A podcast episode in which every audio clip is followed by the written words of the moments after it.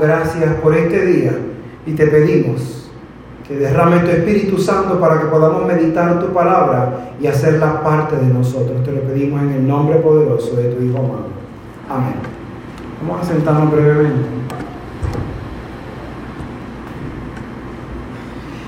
En esta mañana mi mensaje va a ser breve. Quiero hablar, o el tema que quiero hablar en esta mañana es del Día de Acción de Gracias del 2020. No voy a hablar de este Día de Acción de Gracias. ¿Por qué no voy a hablar de este Día de Acción de Gracias? Porque ya este, día, este año pasó y probablemente usted le va a dar gracias por algunas cosas que pasaron en, el año, eh, que usted entiende que fueron buenas o que fueron positivas. Pero a mí me interesa construir el Día de Acción de Gracias del año 2020. ¿Por qué me interesa construir ese día? Para yo poder disfrutar de una casa, tengo que construirla. La construcción comienza como un sueño. Ese sueño se materializa en un plan y el plan se materializa en la obra. Así que cada uno de esos pasos es importante para que al final de ese camino yo pueda darle gracias a Dios por esa bendición.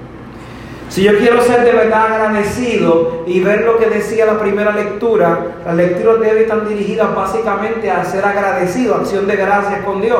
La primera lectura está tomada del libro de Deuteronomio y va dirigida al pueblo de Israel que se tiene que acordar de presentar sus ofrendas y sus diezmos a Dios. ¿Por qué las ofrendas y los diezmos a Dios? Porque la ley decía que de todo lo que tú generaras o cultivaras o hicieras, tú presentabas una porción al Señor en acción de gracias porque Él fue bueno y te bendijo con la cosecha, con cualquiera de las cosas. Claro, al pasar de los años, los cristianos particularmente hemos enmendado el concepto de la ofrenda o del diezmo. En la Iglesia Católica Romana hay una mala costumbre, eh, y digo mala costumbre porque la gente no sabe los dolores de cabeza que a veces los curas pasan. Todo el mundo ofrenda un pesito y con un pesito esperan que corran un templo gigantísimo con yo no sé cuántos vitrales, con yo no sé cuántos aire acondicionado y si el cura no prende el aire ese fin de semana, el cura es un maceta, pero la gente no sabe que cuando se prende el aire hay que pagar la luz.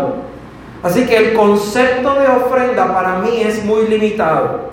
Si yo decido ofrendar dándole dinero a la iglesia o a una entidad sin fines de lucro, cuando llegue el mes de abril, la próxima acción que hago es pedir una cartita para sacarlo de mis planillas. Porque al final del día, eso es lo que me permite el Estado. Pero entonces el acto de la ofrenda se diluye en el camino. La ofrenda es una acción de gracias. Y si por otro lado yo voy a cobrar mi ofrenda, entonces ya no es ofrenda. La segunda lectura en la carta a los filipenses nos recuerda lo maravilloso que es Dios y la gracia de depender de Él, de ser agradecidos con su amor y de recordar su ejemplo, que es una acción de gracias permanente. Y el Evangelio al final del día nos recuerda el tema de los signos Fíjense esta gente que querían signos visibles para poder ser agradecidos con Dios y comparan a Jesús con Moisés. Y le dice, fíjate, a nuestros antepasados les dieron maná, les dieron de comer y por eso, como estaban hartitos, están agradecidos. Jesús les dice, ustedes son un chorro de hipócritas, al final del día vienen donde mí porque les harté la panza, no están viniendo conmigo por el mensaje que yo estoy dando, sino porque hago milagros, porque les doy de comer y porque ustedes entienden que yo hago algo diferente en el momento. Así que Jesús nos va a invitar en esta mañana a tener un preámbulo de cómo construir el año 2020. Yo necesito construir un año 2020 en donde yo confíe en Dios donde yo piense en lo que Dios está pensando, como nos invita la carta a los filipenses. Un año en donde yo vaya a ser agradecido con Dios y no limite el tiempo que yo le ofrendo a Dios, no limite las ofrendas monetarias que yo le doy a Dios y no limite los recursos que yo le consigo a Dios. Y va a ser un año en donde yo voy a ser agradecido con Dios porque me provee el pan de vida. Yo necesito construir mi vida de tal manera que yo crea en lo que estoy haciendo, no por miedo, sino por convicción.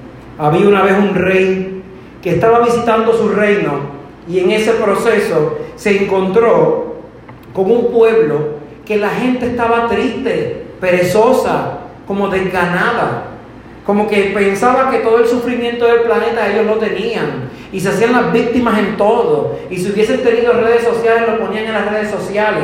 Pero ese rey se encontró eso y el rey como que se apestó de esa situación y dijo, me, me, estoy hartando de que la gente se esté haciendo la víctima. Me estoy hartando de que aquí todo el mundo esté como que aborrecido de la vida. Así que voy a hacer lo siguiente. Reunió al pueblo y le dijo al pueblo, he decidido coger uno de mis hijos, uno de los más pequeños que ustedes no conocen, y lo voy a mezclar dentro de los niños del pueblo. Si el niño crece triste, si el niño crece perezoso, si el niño crece que le apesta la vida, ustedes van a ser los culpables. Y se fue. Entonces todo el mundo estaba demasiado preocupado porque pensaban que iban a morir porque tenían a un príncipe dentro de ellos y ellos no sabían cuál era el príncipe. El rey se fue, pasaron los años y al cabo de los años el rey regresa al mismo lugar y encuentra una ciudad llena de colores, encuentra bibliotecas, escuelas, parques, la ciudad limpia, la gente sonriendo. Y entonces pregunta, pero ¿qué pasó aquí?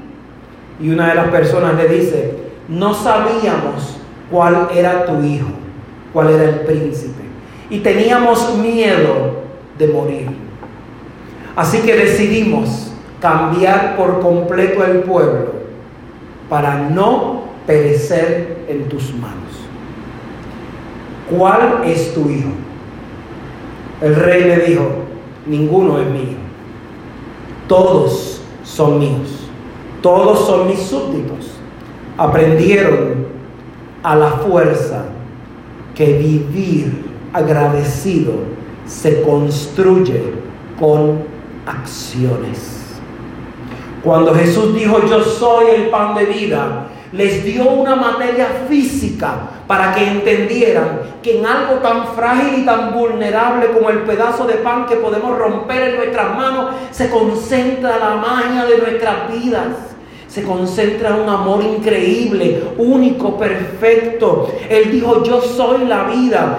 Y cuando Él dijo, yo soy la vida, significa que yo puedo transformar tu vida de una vida perezosa, triste, de angustia constantemente, en el gozo de creer de creer que tu vida es una ofrenda, de creer que tu vida es un diezmo permanente, de creer que tu vida es la acción del pan de vida, de creer que tu vida tiene un sentido tan increíble que cuando llegue el 2020 en el Día de la Acción de Gracia y terminemos el desayuno de la mañana y vengamos otra vez aquí a reunirnos alrededor de su mesa, veamos al pan de vida con otros ojos Veamos al pan de vida después de haber disfrutado un año entero.